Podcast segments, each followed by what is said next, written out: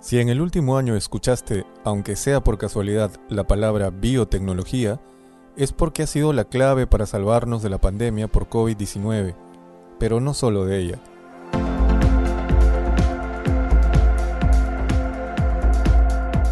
La historia de la biotecnología es tan antigua que se remonta al inicio de nuestras civilizaciones. Desde que la humanidad encontró la manera de utilizar organismos vivos para desarrollar diferentes productos, han sido múltiples las aplicaciones que se han encontrado para esta tecnología. Esto inicialmente ocurrió de manera totalmente empírica y sin un conocimiento de los mecanismos de acción de dichos procesos, probablemente motivados por un catalizador universal, el hambre. De esta manera se logró producir alimentos como el queso, el pan, el vino y la cerveza, a través de microorganismos como levaduras y bacterias que transformaban la materia prima en nuevos productos. A partir de entonces, la biotecnología ha servido para crear biocombustibles, ácidos orgánicos, plásticos biodegradables, fertilizantes vegetales, edulcorantes, antibióticos y, desde luego, vacunas, como las que nos colocan desde niños y que actualmente están salvando la vida de millones de personas alrededor del mundo. Por todo ello, los investigadores Newell y Burke definieron a la biotecnología como el conjunto de técnicas que involucran la manipulación de organismos vivos o sus componentes subcelulares para producir sustancias, desarrollar procesos o proporcionar servicios. Entonces, ¿Cómo la biotecnología puede salvar nuestros ríos, lagos y océanos?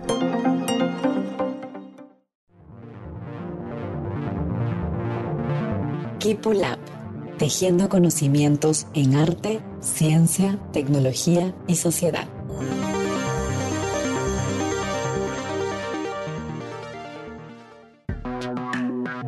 Bienvenidas y bienvenidos. Yo soy Lucho Pacora y esto es Kipulab Podcast espacio de encuentro para el arte, la ciencia, la tecnología y la innovación social. A través de nuestros episodios, conoceremos a científicos, ingenieros, artistas y muchos otros especialistas que han desarrollado proyectos vinculando estas disciplinas. En este cuarto episodio vamos a tratar de averiguar cómo la biotecnología y la biorobótica puede ayudar a monitorear la contaminación de nuestros ríos, lagos y océanos pero también los diversos usos que se le puede dar a estas tecnologías en la protección de nuestro medio ambiente e incluso en nuestra vida cotidiana. Para ello, he invitado a Luis Flores, egresado con honores de la Facultad de Ingeniería Electrónica de la Pontificia Universidad Católica del Perú. Luis nació y creció en Cajamarca, una de las regiones con mayor actividad minera en el mundo y que al mismo tiempo enfrenta serios problemas de pobreza, conflictos sociales, y contaminación del agua.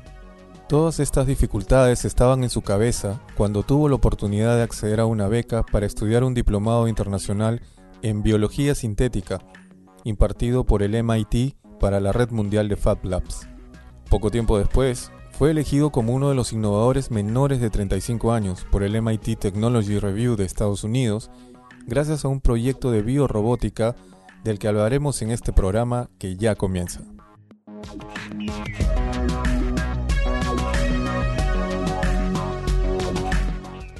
Hola Luis Ernesto, muchísimas gracias por acompañarnos en este episodio de Lab en el que vamos a conversar sobre todo el universo que involucra la biotecnología y toda la vastedad, digamos, la amplitud que tiene este tema y que creo que, no se conoce a profundidad ni en, toda su magnitud, ¿no? Yo creo que a estas alturas, pues la biotecnología está muy presente en la vida de, de muchas personas y me parece que además el trabajo que han venido realizando gente como tú, pues ha hecho que esta esta nueva vertiente también científica pues se desarrolle mucho más, además de que la pandemia ha impulsado muchísimo eh, el desarrollo también de, de, uno de los aspectos de la biotecnología que está enfocado también a temas de salud, como hay otros enfocados a temas de, ecología, etcétera.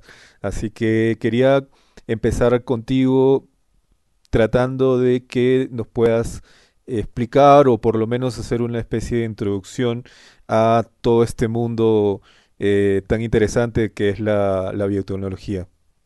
Hola, ¿qué tal, Lucho? Eh, muchísimas gracias por la invitación. Encantado de estar aquí la verdad que me agrada mucho que estés difundiendo estos temas que son cada vez más importantes, ¿no? Y, y cada vez nos damos cuenta que, pues, el arte, la ciencia, la ingeniería, la tecnología están eh, mucho más vinculados de lo que a veces se podría pensar, ¿no?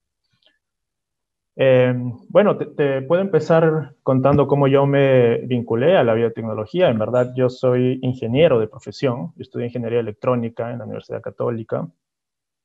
Y luego me vinculo a la red FabLab, que es una red de laboratorios de fabricación y prototipado, donde convergen muchísimas eh, personas de diferentes disciplinas, eh, ingenieros, artistas, eh, escultores, matemáticos, arquitectos.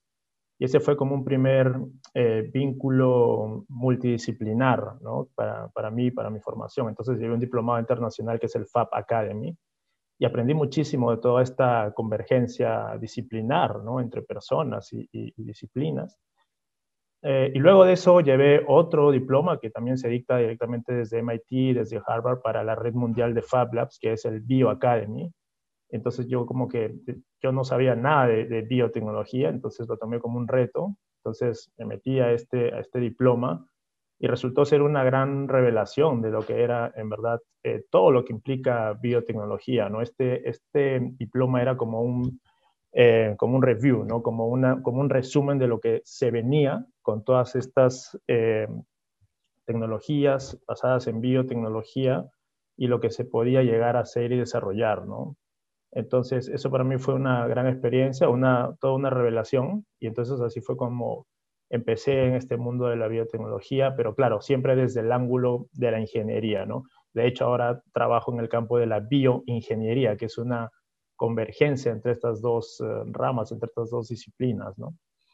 Y, por ejemplo, una de las cosas que, que, me pareció una relación fue el tema de biología sintética, por ejemplo, ¿no? Cómo es que eh, ya no solo podemos, eh, o sea, ahora podemos además manipular hasta cierto punto la biología para diseñar nosotros mismos a nivel biológico, ¿no?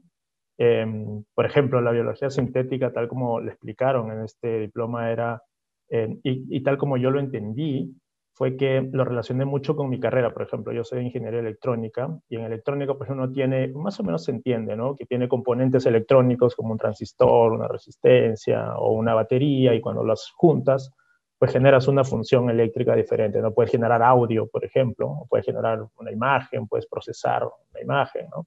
todo esto a nivel de electrónica y toda esta información, ¿no? E, y procesamiento de señales, también existe a nivel biológico, ¿no? Entonces, en vez de tener una resistencia o un transistor, pues tienes un, eh, un componente biológico, ¿no? Una célula, o dentro de la célula algunos circuitos eh, genéticos, como un, como un promotor, como un ribosoma. Entonces, juntando todos estos componentes biológicos y generando señales entre ellos, ya no señales eléctricas, sino eh, bueno, incluso bioeléctricas, pero también bioquímicas, uno puede diseñar un circuito eh, biológico, un circuito genético, introducirlo en una maquinaria como una célula y generar funciones eh, artificiales o adicionales a las que estaban programadas, ¿no? Por ejemplo. Entonces, incluso uno ya puede comprar por internet un, em, BioBrick, ¿no? Estos BioBricks son, por ejemplo, ya eh, circuitos genéticos eh, diseñados, listos para ser implantados en tu, en tu célula hospedera y empezar a generar distintos tipos de organismos dependiendo de lo que tú deseas hacer o aplicar, ¿no? Entonces, una de las aplicaciones muy interesantes y de las que más me llamó la atención fueron los biosensores, en específico los del tipo Wall Cell Biosensor, ¿no? que significa cómo aprovechamos toda la maquinaria biológica de una célula para introducir estos circuitos genéticos y generar estas funciones adicionales, ¿no? Justo lo que te acabo de explicar. Entonces, lo que yo hice como un trabajo final, digamos, de todo este diploma fue tratar de vincularlo a lo que yo conocía, ¿no? Entonces se me ocurrió la idea, ok, eh, ¿cómo podemos juntar esta tecnología, estas, estos biosensores, para que interactúen con un robot, con una máquina, ¿no? Y entonces había varias formas de hacerlo y todo, y todo esto trató pues la investigación en este, en este diploma que te comento, y ahí fue donde ya me metí un poco más de lleno al mundo de la, eh, de la biotecnología y pues así resulté llegando al mundo de la bioingeniería y desarrollando este tipo de proyectos, ¿no? ¿Qué disciplinas involucran, están involucradas en este mundo de la biotecnología? Eh, muchísimas, en verdad. Em, un profesor en la universidad una vez me dijo que eh, en verdad las disciplinas, o sea, todo coexiste en la realidad, ¿no? El hecho de haber separado, verlas separado en disciplinas es solo para ordenarnos, ¿no? Pero al final lo hemos tomado tan en serio que han, han, aparecido como barreras, ¿no? Entonces uno se enfoca, yo soy de esta disciplina y no de la otra, ¿no? Y por eso es que me pareció tan genial este concepto, ya no solo multidisciplinar, sino transdisciplinar, ¿no? Entonces yo veo la biotecnología de por sí como, una, como un área eh, transdisciplinar, ¿no? O, en general a la, a, bioingeniería, en verdad, que es lo que más, eh, en donde más convergen y donde yo estoy actualmente trabajando. Entonces, por ejemplo, ahí tienes temas de ingeniería electrónica. En un solo proyecto de bioingeniería tienes temas de mecánica, de ingeniería electrónica, tienes eh, biología propiamente dicha, ingeniería genética, ¿no? Entonces, em, hay muchísimas disciplinas eh, que convergen y creo que esa tendencia, conforme avanza la tecnología, pues eh, es más clara, ¿no? Esta convergencia de todas estas disciplinas, ¿no? La matemática también se aplica muchísimo. Últimamente también ha habido un boom en la bioinformática, ¿no? O sea, hay tanta información que deja la investigación biológica y genética que se necesitan muchísima data para poder analizarla, ¿no?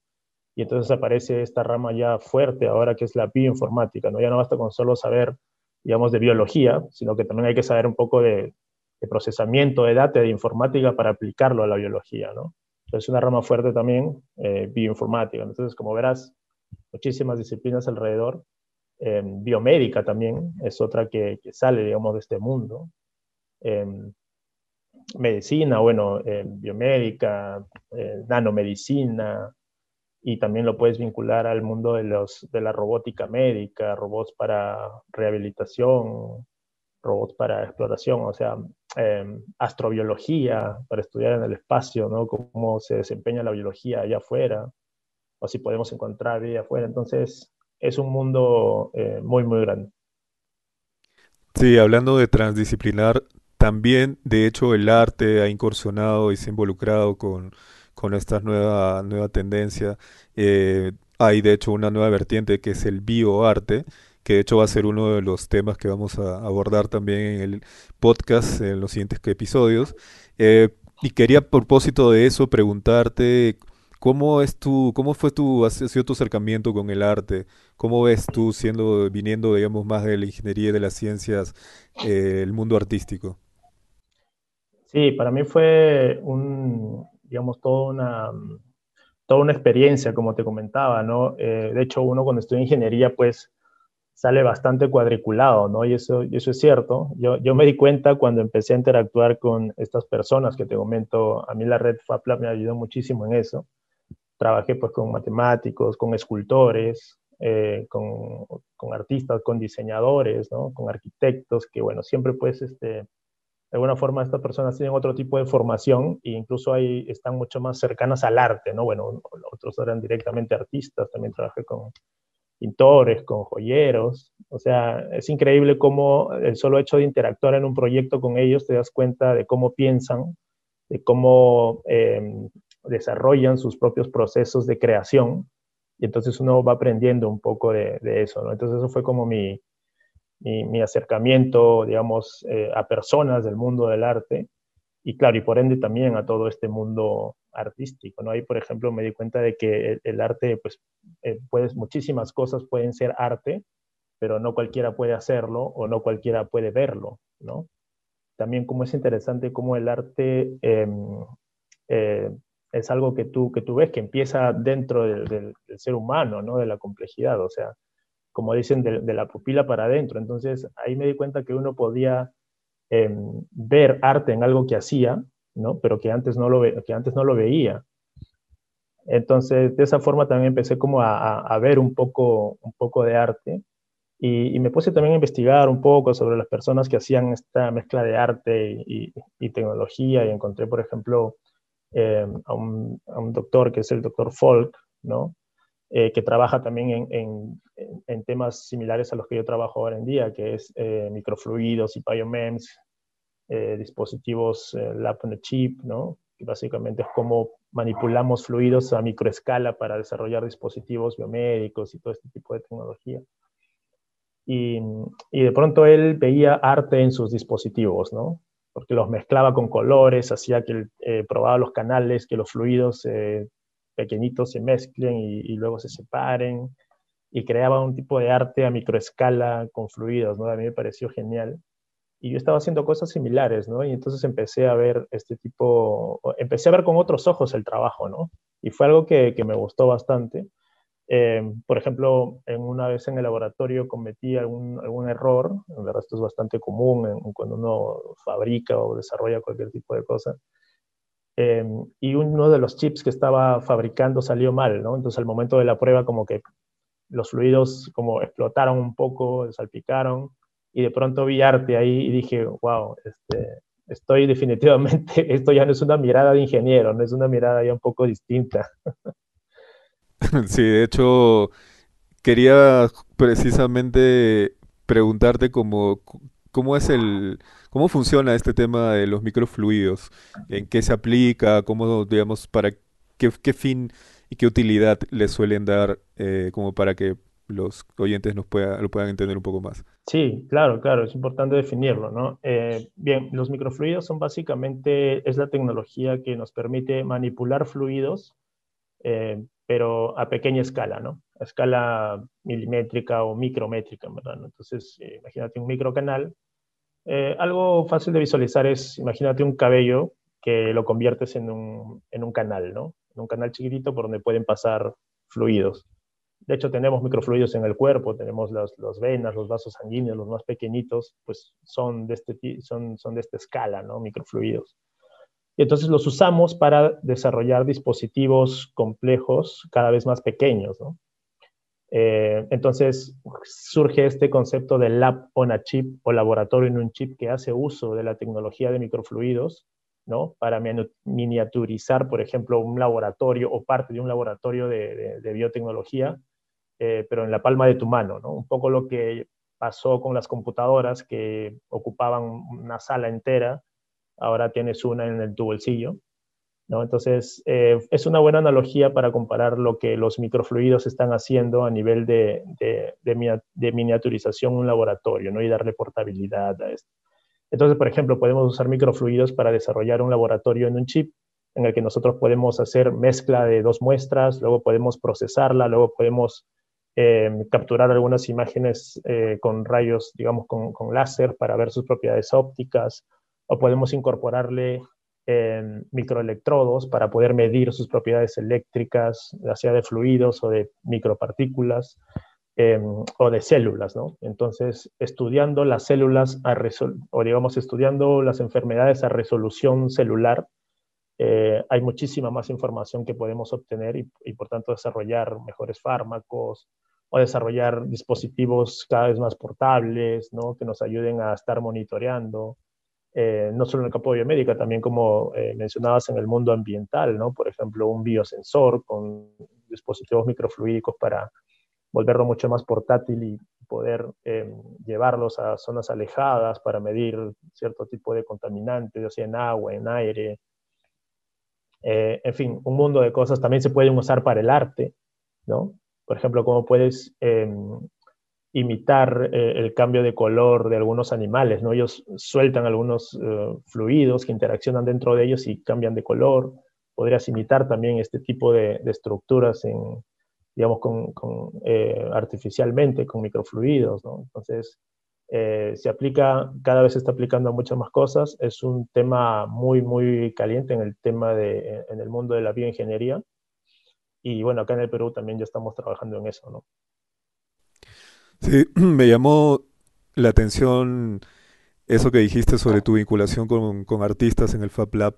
Em, ¿Cómo fue la, o qué proyectos desarrollaron? ¿Cómo fue un poco ese, esa convivencia, digamos, entre dos mundos que normalmente suelen estar bastante separados, ¿no?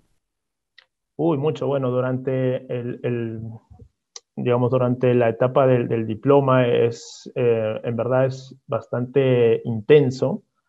Tienes una clase a la semana, pero luego toda la semana tienes que estar en el laboratorio básicamente tiempo completo, unos seis meses.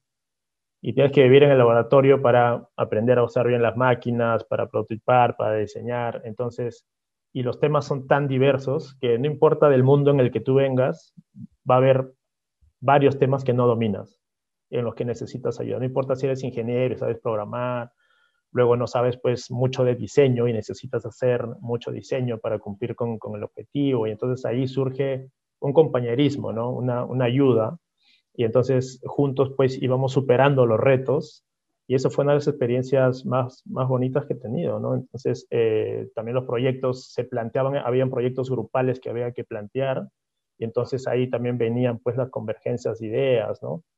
Eh, algunos de los proyectos, por ejemplo, fueron cómo desarrollamos una impresora 3D, pero que trabajara con arcilla, ¿no? Había un escultor en el grupo, eh, ese tipo de cosas, ¿no? Entonces, ahí fue como esa, esa vinculación y trabajando, y digamos, muchos días y con cierta intensidad, pues uno eh, va aprendiendo de los demás, ¿no? De sus diferentes miradas y perspectivas.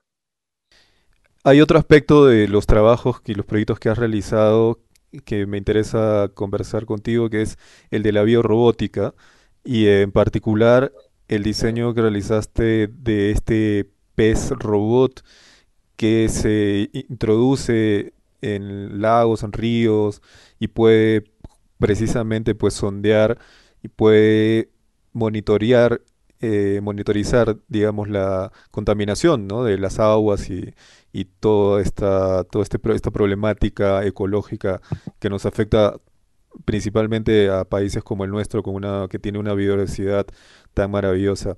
¿Cómo podrías explicarnos un poco sobre este proyecto? E, empezó como parte de, un, eh, de este proyecto final del, del, de este diploma del Bioacademy, ¿no? y entonces luego cuando, cuando terminó el proyecto, pues yo quería continuarlo, seguirlo, ¿no? Entonces eh, decidí eh, formar un equipo, buscar algún tipo de financiamiento y ver pues hasta dónde se podía llegar, ¿no? Tratando de hacer este tipo de, tecnología, eh, digamos que es avanzada en el Perú. felizmente conseguí el apoyo de, el doctor Julio Valdivia, que es un científico muy reconocido a nivel internacional, ¿no? Él ha trabajado en la NASA, ha trabajado muchísimo en, en, otras universidades, haciendo sus postdoctorados. Y cuando yo le conté el proyecto, le gustó mucho, ¿no? Le gustó porque era, bueno, también parte de su tema, tenía que ver con biología sintética y cómo integrarlo, y atacando un problema eh, que tenemos acá, ¿no? Ambiental, de, de, la contaminación, en este caso por, por arsénico. Entonces le comenté la idea y le gustó, le gustó bastante. Y yo le dije, bueno, ¿qué tal si postulamos a conseguir algunos fondos y pues vamos avanzando en este tema, ¿no? Vamos desarrollando esta tecnología. Y, le gustó la idea. Eh, conseguimos una inversión inicial de Startup Perú. Y así fue como lanzamos eh, Jellyfish Biorobotics y este financiamiento pues nos ayudó a llegar a un primer eh, prototipo, ¿no? Em, pero también, digamos que cuando uno se mete al tema de las startups, empiezan eh, ya no solo a pensar, digamos, el tema técnico, sino que tienes que pensar en términos de un producto y de un lanzamiento en el mercado, ¿no? Entonces, producto de estas eh, reuniones con los mentores y los consejeros, pasó que nos dijeron que eh, lanzar ese producto era muy complejo, ¿no? Digamos, hacer un robot y un biosensor y luego integrarlos a la vez eran dos startups en una, ¿no? Y entonces por ese lado, eh, luego del primer prototipo que hicimos, la parte del, del, robot quedó un poco más relegada al mundo académico y luego continuamos más con el desarrollo del chip en sí mismo, ¿no? Pero la idea original era que, claro, por ejemplo, hay una frase que dice, te mueves, estás como pez en el agua, ¿no?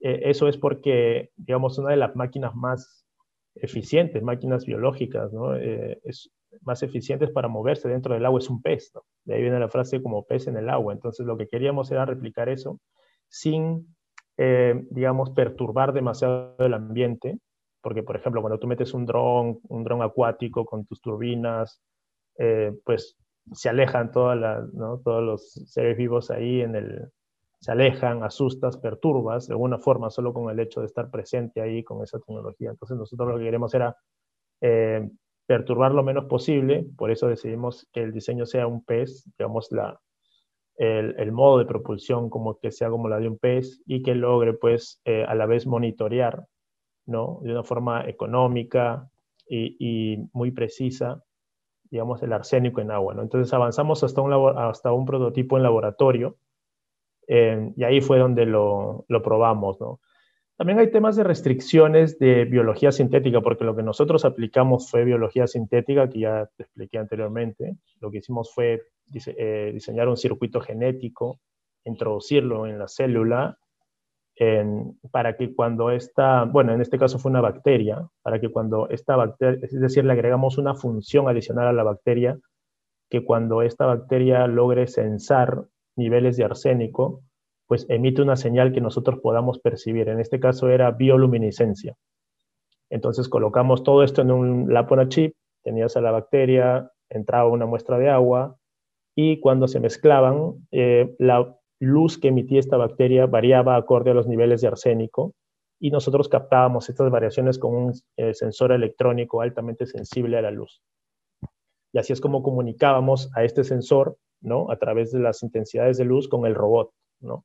y así podíamos saber, eh, digamos, los niveles de concentración de este eh, metal, pero también puedes tú diseñar para cualquier otro metal, ¿no? Claro que el proceso es en verdad bastante complejo, no es tan simple como lo estoy mencionando ahora, pero justamente de eso trata desarrollar la tecnología, ¿no?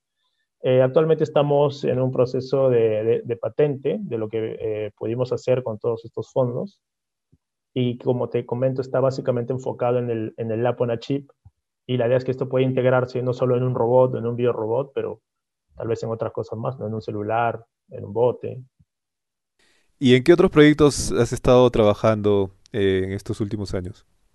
Sí, bueno, en estos últimos años básicamente te digo, he estado enfocado en, en los dispositivos biomédicos. De hecho, la experiencia con, con Jellyfish Robotics fue, eh, abrió todo este mundo y así fue donde terminé eh, trabajando en bioingeniería. De alguna forma yo estaba haciendo bioingeniería sin, sin saber todavía muy bien lo que, lo que era y lo que implicaba, ¿no?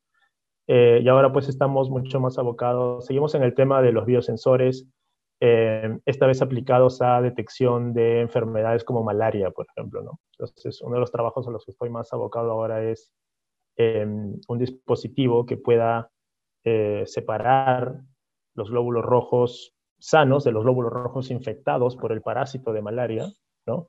pero haciendo uso de fuerzas hidrodinámicas inerciales. Es decir, imagínate una espira, tu, canal, un, canal, un microcanal pequeñito, como un cabello enredado, digamos, eso puede ser una, espiral eh, micrométrica, y por donde hacemos pasar em, estas muestras, estas partículas o células las aceleramos a cierta, con cierta velocidad, ¿no? utilizando bombas de microfluidos, y por las interacciones y las dimensiones de los canales y la forma de la sección transversal es que podemos hacer que las células infectadas se separen de las células sanas, ¿no? Y una vez que las separamos, podemos enriquecer la muestra para luego verificar si realmente están eh, enfermas o no, ¿no? Entonces, esto podría a futuro se quiere hacer una especie de diálisis para malaria, ¿no? De tal manera que podamos separar todas las células infectadas y reinyectarlas sanas, ¿no? Por ahora trabajamos sacando muestras de sangre diluidas, las colocamos en el dispositivo separador y luego las pasamos por un chip que tiene eh, microelectrodos, ¿no? Que nos ayudan a diferenciarlas también. Es decir, eh, la impedancia, que es una propiedad eléctrica específica, ¿no? Medimos la impedancia de las células sanas y de las células eh, infectadas y esto nos ayuda a caracterizarlas también, a diferenciarlas, ¿no? Entonces, por ejemplo, estos microelectrodos que estamos haciendo son eh, alta tecnología, son electrodos que ven 20 micras, o sea, un cabello entre, divídelo entre 5, y ese es el grosor de, un, de uno de estos microelectrodos. Eh, y tienen unos 100 nanómetros de, espesor, ¿no? Entonces, em, estos microelectrodos nos ayudan a medir la impedancia, pero de una sola célula. Entonces, imagínate que estamos construyendo una especie de silla eléctrica para células, pero en vez de electrocutarlas para hacerles algún, algún mal o castigo, las, les pasamos un poquito de corriente para poder medir sus propiedades eléctricas y saber si están enfermas o no. ¿no? De hecho, debe haber mucha gente que no conoce o no tiene mucha idea de que la biotecnología ha sido esencial en el desarrollo de las vacunas contra el COVID, por ejemplo, ¿no? Uy, sí, totalmente. Hay nuevas tecnologías que, han ayudado pues, a, desarrollar las vacunas mucho más rápido, ¿no? Y de forma mucho más eficiente. Y, y, de hecho, eh, he sabido también que probablemente necesitemos más vacunas, de repente en el futuro aparecen otras cepas. Entonces, eh, la tecnología que se utiliza actualmente, ¿no? Justamente permite hacer una actualización mucho más rápida y poder generar vacunas mucho más rápido, ¿no? Entonces la biotecnología pues se está convirtiendo en, una tecnología muy, muy, em, eh, bueno, digamos ya no potencial, sino en verdad ya una tecnología bastante usada y que cada vez está llamando más la atención y de hecho los laboratorios, por ejemplo, que han fabricado las vacunas, pues ahorita están pero con una cantidad de dinero impresionante y la gente está cada vez más invirtiendo en biotecnología, ¿no? Startups biotecnológicas, ¿no? Silicon Valley se está biotecnologizando también, ¿no? Y como te digo, hay mucha convergencia ahora, la biotecnología necesita de la inteligencia artificial, necesita de la bioinformática, entonces, eh, en general, este avance de una tecnología hace que otras también converjan con ella, ¿no? ¿Y qué es lo, en tu visión, qué es lo que hace falta para que en el Perú se pueda desarrollar más la investigación científica? Eh, es una buena pregunta, es una pregunta eh, compleja, pero sí te diría que mm, eh, no conozco el caso de, ningún país en el que se haya desarrollado la tecnología y la investigación científica solo por iniciativa privada, ¿no? o por lo menos al inicio. Creo que en todos los países donde existe tecnología avanzada y, ciencia e investigación, eh, han habido iniciativas propiamente de, los propios gobiernos, ¿no? Propiamente del Estado. Entonces, sí me parece importantísimo eh, aumentar el presupuesto, ¿no? Claro, de una forma ordenada, de una forma efectiva, de una forma, digamos, con gestión para que realmente ocurra, ¿no? si no hay presupuesto para ciencia y tecnología desde el Estado, desde el gobierno, va a ser muy difícil que solo las iniciativas privadas lo logren hacer, ¿no? Tiene que ser en, conjunto. Em, y bueno, no existe primer mundo sin ciencia y tecnología, ¿no? No hay futuro sin ciencia y tecnología. Si tú me mencionas un país que sea avanzado, que sea de primer mundo, eh, pero que no sea tecnológicamente avanzado, creo que no hay. Creo que todos los países del primer mundo, todos los países que se consideran avanzados, lo son también en tecnología, en ciencia e investigación. ¿no? Sí, totalmente de acuerdo. Y ya para terminar esta, esta charla y este episodio, ¿qué es lo que les podrías contar o, o, qué es lo que les recomendarías a los chicos que vienen más de la ciencia, de la ingeniería, respecto al mundo del arte? Eh, yo les diría que no, em, que no pierdan la oportunidad de explorar. ¿No? Yo me considero un explorador y considero que me ha ayudado muchísimo esa, esa visión de ver, ¿no? Em, la ingeniería y la ciencia es muy bien, está muy bien, es muy hermosa, pero si además nos damos esa oportunidad de explorar al menos o tratar de agregarle esta, este componente artístico, eh, va a ser de mucha ayuda y de mucho Em, interés también para nosotros. Yo creo que el arte solo viene a, ayudar, a empoderar y a, abrirte mucho más la visión, ¿no? Entonces sí recomendaría que, bueno, una buena forma es eh, tener amigos artistas, tratar de tener amigos artistas, porque solo interactuando con ellos ya empiezas a involucrarte en ese mundo, como me pasó a mí, ¿no?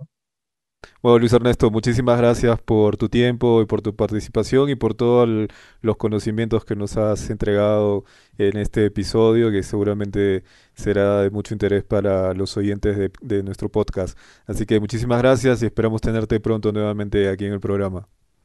Ok, Lucho, muchísimas gracias a ti por la invitación y te felicito por esta iniciativa eh, de difundir la ciencia, la tecnología y el arte, que es, un, tri, un muy, muy importante.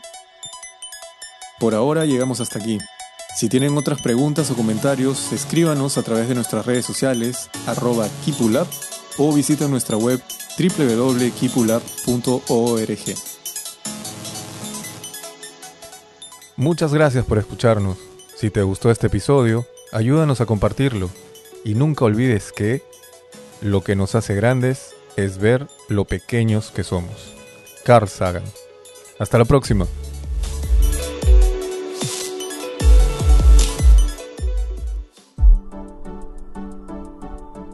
Este podcast es uno de los proyectos ganadores de la convocatoria Espacio Virtual de la Fundación Telefónica Movistar. Todos los contenidos le pertenecen a Equipo Lab.